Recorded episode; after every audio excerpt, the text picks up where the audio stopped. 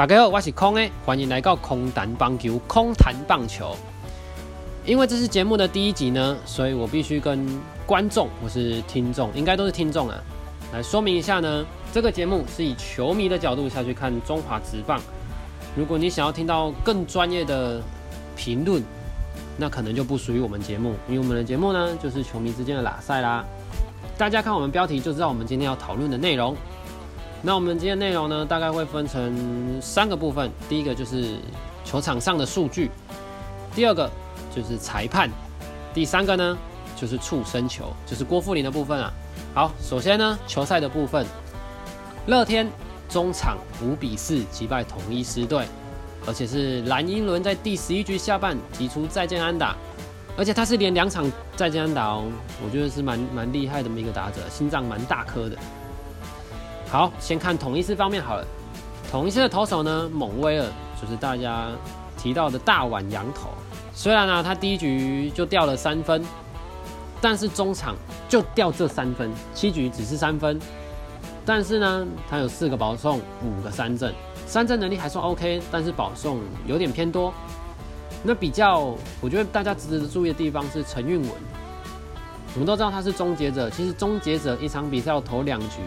然后安全的下庄其实是蛮有难度啦。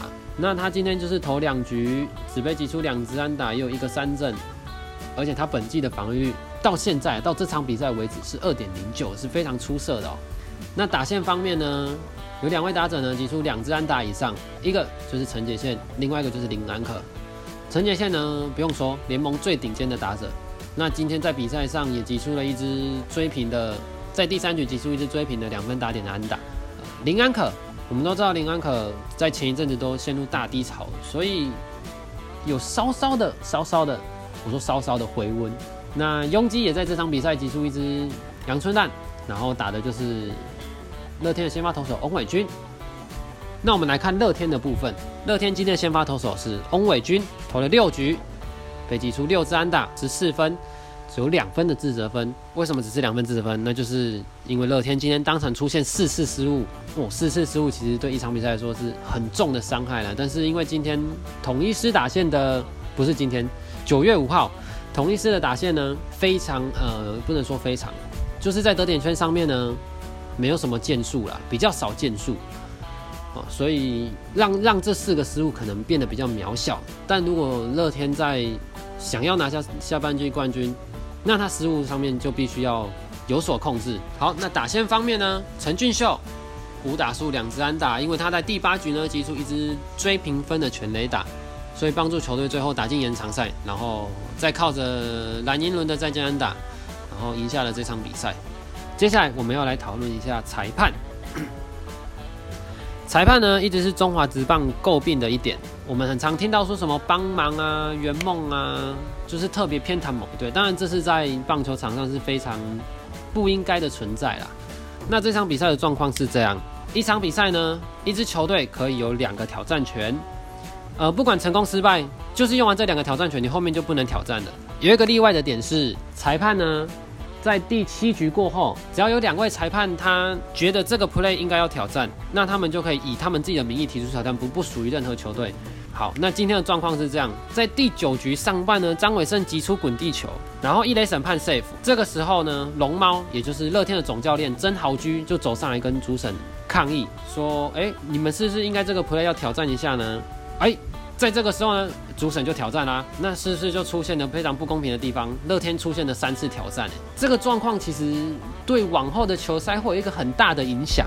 为什么？因为只要任何一支球队，只要任何一支球队两次挑战之后呢，他只要是上面上来跟裁判 argue 一下，或或许今可能今天林月平上来说，啊，你们上次龙猫总教练就这样啊，为什么我不行？或是或是龙猫自己上来说啊，我上次就挑战了，为什么这次又不行？就是会有七局过后两次挑战权用完之后，又有无限次的挑战权。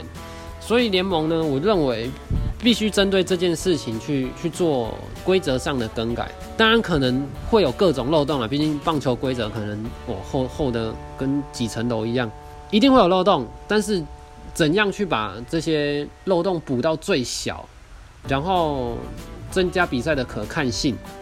我觉得这才是联盟应该要注意的重点。好，那裁判的部分呢，就先讲到这样，可能以后会开一集，就是呃专门讲裁判的事情。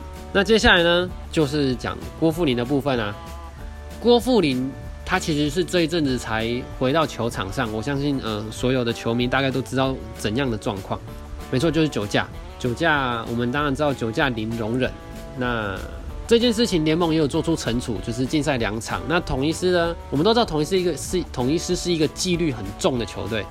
那他也因应呃这件事情呢，他禁赛了郭富林两个月。可能两个月对于痛恨酒驾人来说很少，但其实这个禁赛对统一师来说影响很大，因为我们都知道统一师的外野三鬼都是左打者，杰线呐、志杰、安可都是左打者，他们少了一个右打的重炮。那郭富林呢，在那个时候禁赛，确实也对兄诶不是兄弟，确实也对同一师呢有非常大的战绩影响了。那我们回到球场上。那一天呢，我刚好在现场看球。呃，在这两次冲突点呢，你会隐隐约约听到桃园球迷呢，就是在那边叫嚣啊，说什么啊，郭富郭富林酒驾啊，郭富林被丢到活该啦，比较偏激的言论。那我相信那是少部分的球迷啦。那你要说这三球是不是故意的？我们就带大家来仔细看一下这这三个触身球的状况。首先呢，第一个触身球是在第五局上半，一好两坏两出局的情况下，垒上没有跑者，所以你可以单纯其实就看他可能真的是失控，球失控去丢到郭富林身上。那第二次呢，也就是冲突引爆的第一个点，九局上半二三垒有人的情况下，两坏球两出局，一垒是空的，注意一垒是空的。而且郭富林前一晚的状况非常非常的好，是不是保送他的好时机？绝对是。虽然下一棒拥挤在今天比赛真的出现全垒打，但是比起比起拥挤，我认为郭富林的状况确实是更好的。就照刚刚讲了，一垒是空的，送上去其实对不管对防守方或是投手就是利多。但是但是嗯，其实投手是可以选择呃故意示坏，或是可能投开一点送打者上垒。但是最后他们用触身球的方式，而且九局上半，它的发生时机点是在曾豪居教练出来挑战，就是无限次挑战的那一次，然后所发生的事，因为那个时候刚好统一的气势也整得起来了，就是那个不爽的点都已经点起来了。对于郭富林呃状况很好的郭富林来说，确实是一个很好的攻击机会。那第二、第三次十一局上半一出局二垒有人，注意再注意一次，一垒又是空的。又是郭富林，你们可能呃看转播的球迷会听到主播说什么哦，当然不是故意的，因为谁想要堆垒包啊？但是在平手的局面下，我把垒包塞满，其实对防守方来说是非常好守备的。那是不是又多了一个理由可以去送郭富林上嘞？那我认为非常争议的点是，你有太多选择可以去送郭富林上嘞，包括呃投开一点啊，或是故意撕坏球。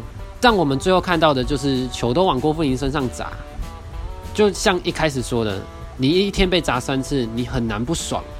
哎，你很难不会不爽啊，你很难不会不爽，你很难不会不爽，你很爽，不对不对，你很难不会爽，也不对。